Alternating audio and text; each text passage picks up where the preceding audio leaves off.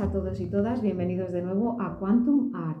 En esta ocasión vamos a hablar sobre los experimentos más increíbles dentro del terreno cuántico. Bueno, eh, pedir disculpas ante todo por el retraso en publicar este último podcast, que por motivos de trabajo no ha sido posible hasta ahora.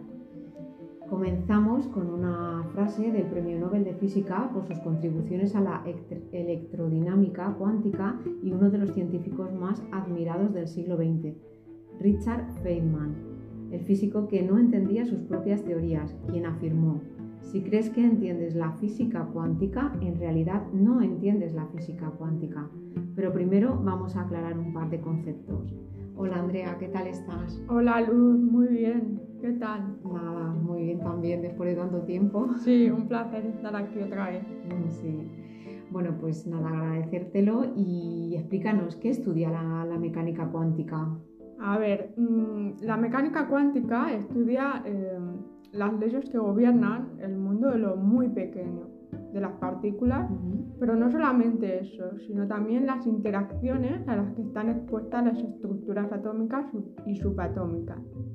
Lo más curioso e inquietante a la vez es que esas leyes, en su mayoría, son radicalmente diferentes a las leyes con las que estamos eh, familiarizados, es decir, las del mundo macroscópico, que viene a ser todo aquello que, que se puede ver a simple vista, ¿no? Sí. Pero aquí tenemos que llevar cuidado porque, como ya nos advirtió Platón, ¿sí?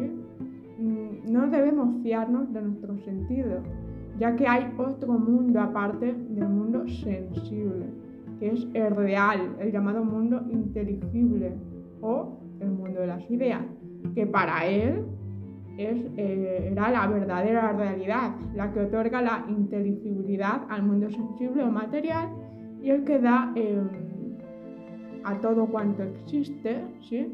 la característica de cosmos, ya que es el que ordena todo lo existente, todo, todo aquello que podemos percibir a través de, nuestros sentidos.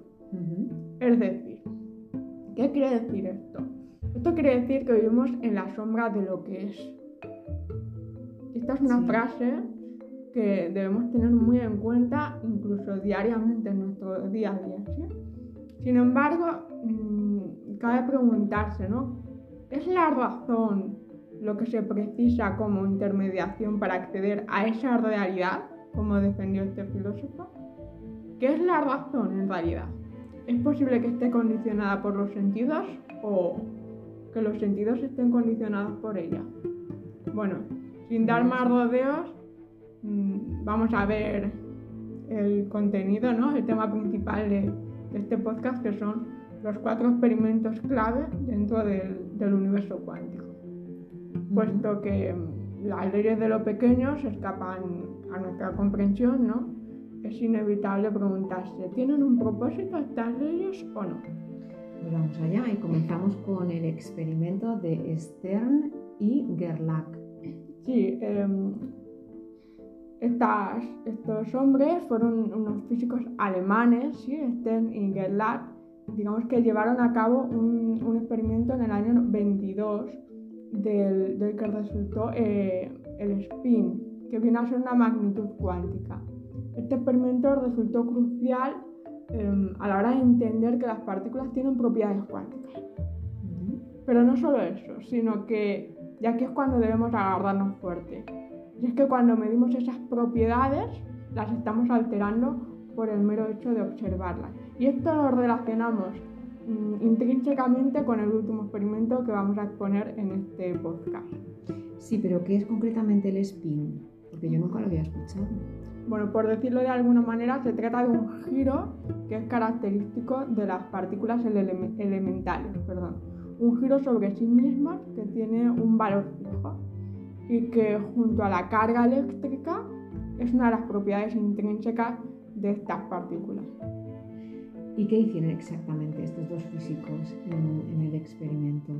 Bueno, dicho experimento mm, trató en, lanzar un haz de átomos, concretamente de plata, para hacerlos chocar contra una pantalla y eso después de que hubiesen atravesado un campo magnético no homogéneo generado por un imán.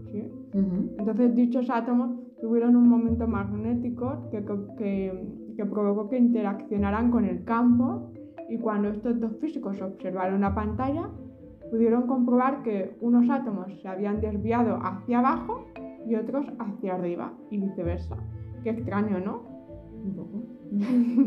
Pero la cosa no, está, no acaba ahí, sino que la huella que dejaban los átomos al impactar sobre la pantalla no cubría todos los posibles valores del spin. Bueno, entonces digamos que solo había dos zonas de impacto claramente localizadas, una correspondiente al spin positivo y la otra al negativo. Esto reflejó que se trata de una magnitud cuántica que no tiene una correspondencia en el mundo macroscópico que observamos diariamente. Por ejemplo, en el caso del electrón tiene un spin 1 partido 2, es decir, tiene que dar dos vueltas sobre sí mismo para recuperar su posición original. Lo más curioso es que al medir el spin de una partícula en un eje, automáticamente se destruye la información de la medida en cualquier otro eje. Son, bueno, misterios de las leyes atómicas y subatómicas con lo que nos, con lo que nos tenemos que quedar de este experimento es que este experimento demostró que la orientación espacial del momento angular está cuantificada, que un sistema a escala atómica tiene propiedades intrínsecamente cuánticas. Por eso se rigen por otras leyes. Es este el experimento que básicamente cambió el curso de la física. Vale, entonces pasamos ahora al siguiente, que es el efecto xenón cuántico. Sí, sí, y aquí volvemos a nombrar a la filosofía, porque el nombre de este fenómeno eh, se debe a Zenón de Elea, un filósofo griego del siglo V a.C., que a su vez fue discípulo de Parménides. Entonces, como podemos observar, ¿no? es inevitable que la filosofía, la ciencia, el arte, incluso la religión, aunque parezca contraproducente incluirla, vayan de la mano. Por no nombrar a Anaximandro de Mileto, filósofo que ya entonces postuló eh, la posibilidad de la existencia de la multiplicidad de, universos, que bueno, que os ha influido muchísimo en lo que está ahora tan de moda, que es el multiverso, eh, universos paralelos, ¿no? Pero bueno, no nos desviemos. Entonces tenemos que este experimento, que fue descrito por primera vez por el inglés Alan Turing, eh, matemático que afianzó las bases de la algoritmia y la inteligencia artificial, ni más ni menos, que está tan, tan de moda ahora. Sí, ahora sí. ¿Verdad? Sin ir más lejos, mm, Turing está considerado uno de los padres de la ciencia, la computación y precursor de la informática moderna. ¿Y de qué se percató este matemático concretamente? Bueno, este fuera de serie, porque eran fuera de serie, eh, descubrió que si uno observa, y cuidado con lo que voy a decir, si uno observa un estado cuántico, ¿sí? se retrasa su evolución en el tiempo. Lo que implica que si se observa un número de veces infinito, permanecerá en ese mismo estado indefinidamente.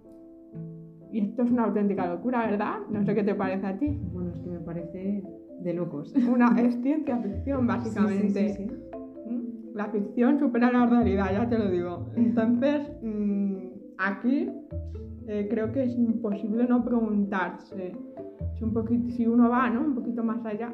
Es, mm, ¿Está el tiempo sujeto a la observación? Si se entendiera el tiempo como un estado cuántico, pues sabemos que todos los tiempos están aconteciendo a la vez, ¿no? Podríamos llegar a ser guardianes del tiempo, sus gobernadores, trabajando el arte de la observación. Bueno, ahí lo dejamos. Ahí lo parece muy loco. sí, totalmente. Esto está relacionado con, con, el último experimento también, que es el de la doble rendija. Bueno, sin ir más lejos, este, este, este el, que acabamos de ver, este fenómeno es esencial en el funcionamiento de los famosos ordenadores cuánticos que están tan de moda ya desde hace un tiempo, pero bueno, no nos compete entrar en temas informáticos. Bueno, pues después de este que nos has dejado así un poco a todos un poco locos. Es muy interesante, muy interesante. Pasamos al siguiente que A ver, el gato de Schrödinger, el famoso experimento mental ideado por el físico austriaco-irlandés Erwin Schrödinger, premio Nobel de Física en 1933 por haber desarrollado la ecuación con su mismo nombre, Schrödinger, compartido con Paul Dirac. Eso es, sí. Bueno, este es, digamos, es la paradoja más popular de la física cuántica. ¿Y en qué consiste este experimento? Bueno, em, este es, un experimento muy famoso, seguro que muchos de nuestros y nuestras oyentes lo conocen. Mm, en este caso tenemos que hacer un ejercicio de imaginación, ¿no? En primer lugar, imaginar un gato y una caja. Eso sí, la caja debe estar completamente opaca, no debe verse nada en su interior. Entonces la abrimos y observamos que dentro hay instalado un, un mecanismo que une un detector de electrones a un martillo y justo debajo de él, del martillo, un frasco de cristal con una dosis de veneno letal para el gato. Hasta ahí bien, ¿verdad? Sí. Comprendemos que si el detector capta un electrón, activará el mecanismo haciendo que el martillo caiga, rompa el frasco y el gato, bueno, fallezca. Y aquí viene el dilema. Una vez se dispara un electrón pues solo hay dos posibilidades una vez que metemos al gato dentro de la caja y la cerramos. ¿Verdad? Sí, bueno, lo lógico son dos posibilidades. Sí. Sí, sí, sí. Pero bueno, hay una tercera, digamos. No, vamos a verlo. Em, la primera es eh, que el detector capte el electrón y active el mecanismo. Si eso no ocurriera, el martillo, si eso ocurriera, quiero decir, el martillo caería y rompería el, frasco, lo que significaría la muerte del gato, como hemos dicho, ya que el, veneno se expandiría por el interior de la caja y eso y este lo inhalaría. Si esto ocurre, sucediera, al abrir la caja mm, encontraríamos al animal sin vida. Pero está la segunda posibilidad también y es que puede que el electrón tome otro camino y el detector no lo capte. Esto provocaría que el mecanismo nunca se activara y el frasco no se rompiera. Por lo tanto, al abrir la caja encontraríamos al gato vivo. En este punto lo lógico es pensar que hay un 50% de probabilidades para ambos sucesos, pero eso no es del todo cierto. Y es que estamos en territorio cuántico. ¿Cómo no? Entonces, vamos allá. Lo cierto es que a escala atómica, como veremos con el próximo experimento, ambas posibilidades, y a esto me refería con la tercera posibilidad, se cumplen de forma simultánea. Pero esta es realmente la, única posibilidad. ¿sí? Realmente lo único que ocurre es que ambas posibilidades, tanto la 1 como la 2, se cumplen de forma simultánea, al mismo tiempo. En el mundo cuántico, tras el experimento, el gato está vivo y muerto a la vez y ambos estados son igual de reales. Pero, ¿por qué razón no? Al abrir la caja nosotros solo lo vemos o vivo o muerto. ¿Por qué? Porque solo vemos una posibilidad de las dos y no ambas. Porque la explicación es que el experimento ¿sí? aplica leyes cuánticas. Sin embargo, el gato no es un sistema cuántico por lo que teóricamente a este no se le pueden aplicar esas leyes cuánticas, ya que solo es válida, solo son válidas para, partículas aisladas. Sin embargo, a pesar de todo eso, lo más sorprendente es que incluso los, los experimentadores, al abrir la caja y observar el resultado del experimento, interactúan y lo contaminan. Bueno, esto es una locura, será por el efecto observador, ¿no? Efectivamente, que, es lo que vamos a ver. Em, es por eso, ¿no? que para poder explicarlo como es debido, por último pasamos al que, sin duda, al menos para mí, es el grande de los grandes. Sí, yo creo que también es más conocido, que es el, el experimento de la doble rendija. Eso es, famosísimo. Em, el experimento de la doble rendija fue diseñado por el científico inglés Thomas Young en 1801 y cuyo propósito, propósito original era el de averiguar si la luz tenía naturaleza ondulatoria o si por el contrario estaba constituida por partículas. Curioso. Muy curioso.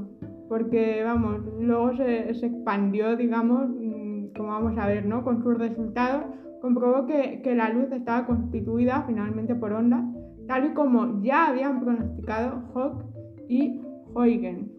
Este experimento fue repetido en muchísimas ocasiones, em, como estábamos diciendo, con tal de demostrar la dualidad onda-partícula, un principio fundamental de la mecánica cuántica. ¿Y cuál es la, la idea principal que defiende la doble rendija? Sí, bueno, mm, prácticamente es que un electrón, ¿sí? que ya lo veníamos un poquito diciendo con el anterior experimento, eh, es al mismo, tiempo, al mismo tiempo onda y partícula. Es decir, el, el electrón sale disparado como una bala, pero también y al mismo tiempo como una onda, lo que significa que toma distintos caminos a la vez, caminos que no se excluyen precisamente, sino que se superponen, lo que nos recuerda ¿no? a la teoría de los universos paralelos, al multiverso, que también explicaremos más adelante porque es realmente interesante y no menos inquietante. Ya ves. Totalmente, ¿verdad? Entonces, por lo tanto, estamos diciendo que este fenómeno cuántico revela que, que, no hay una diferencia fundamental entre las ondas y las partículas, ya que las partículas pueden exhibir el mismo comportamiento eh, de las ondas en unos experimentos y mantener su naturaleza discreta en otros.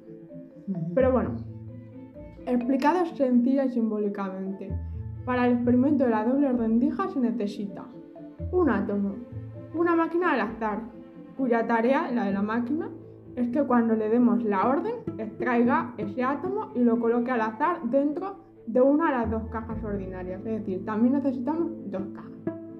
En las cajas habrán dos aberturas, una por arriba y otra lateral que está enfrentada a eh, lo que es lo siguiente que necesitamos y ya por último una pantalla detectora. Entonces, el átomo que está dentro de la caja no para de moverse y si abrimos la segunda abertura, la lateral, la que se enfrenta con la pantalla, el átomo acaba, acaba disparado chocando con la pantalla detectora. Y lo que ocurre es que cuando choca, deja una marca, ¿vale? Mm, entonces vamos a ver los tres experimentos, ¿no? Eh, eso es. Dentro de este experimento hay tres. O sea que vamos a ir poco a poco. En el experimento número uno, ¿qué ocurre? Bueno, se activa la máquina y el átomo es colocado aleatoriamente en una de las dos cajas. No sabemos en cuál de ellas. Los resultados son que aproximadamente hay un 50% de las veces que el átomo está en una caja y otro 50% en la otra. Y por supuesto, cuando un átomo está en una caja, la otra está vacía, ya que, bueno, por sentido común, por lógica, ¿no? Un átomo no puede estar en dos sitios a la vez. Pero bueno, o sí. Experimento número 2. Mm, vamos a verlo, vamos a verlo, sí. Entonces, en experimento número 2, se activa la máquina y el átomo se distribuye en una de las dos cajas. En esta ocasión se abre la abertura lateral de una de ellas. Entonces una marca aparece en la pantalla detectora, es decir, un átomo, como estábamos diciendo, ha colisionado en ella. Abrimos la apertura de la otra caja y no sucede nada. Pero volvemos a repetirlo. Activamos la máquina y en esta ocasión abrimos la última, que en el caso anterior nuevamente ningún átomo eh, como en el caso anterior, ¿no? Y nuevamente ningún átomo colisiona eh, sobre la pantalla. Abrimos la otra. La primera en el caso anterior y aparece otra vez una, marca, como antes. Dando una como conclusión, ¿sí?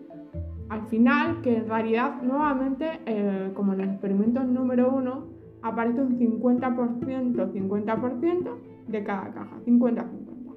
Pero bueno, hurgamos un poquito más.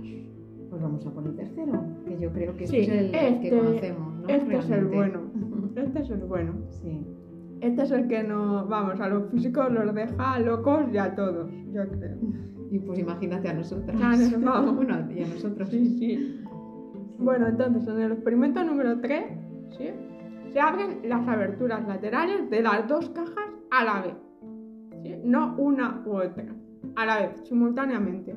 Se carga el átomo y aparece una marca en la pantalla. Repetimos el mismo proceso y de nuevo aparece una marca en la pantalla. Entonces, el sentido común, la lógica, ¿no? nos dice que este es un caso similar al experimento anterior, al número 2. Sin embargo, esto no es lo que ocurre. De hecho, aparece un patrón totalmente distinto al del experimento número 2, uno nuevo. Uno mm, donde los átomos no chocan contra la pantalla justo enfrente de las cajas, sino mm, también en otras zonas de la pantalla. En el experimento número 2, los átomos salían disparados y las marcas estaban justo delante de las cajas, pero aquí no, ¿vale? Entonces, em, ante los resultados se aseguraron, por ese nuevo patrón tan extraño, se aseguraron de que ningún agente externo estaba influyendo en el experimento. Sin embargo, como campos magnéticos, etc. Sin embargo, apareció el mismo patrón.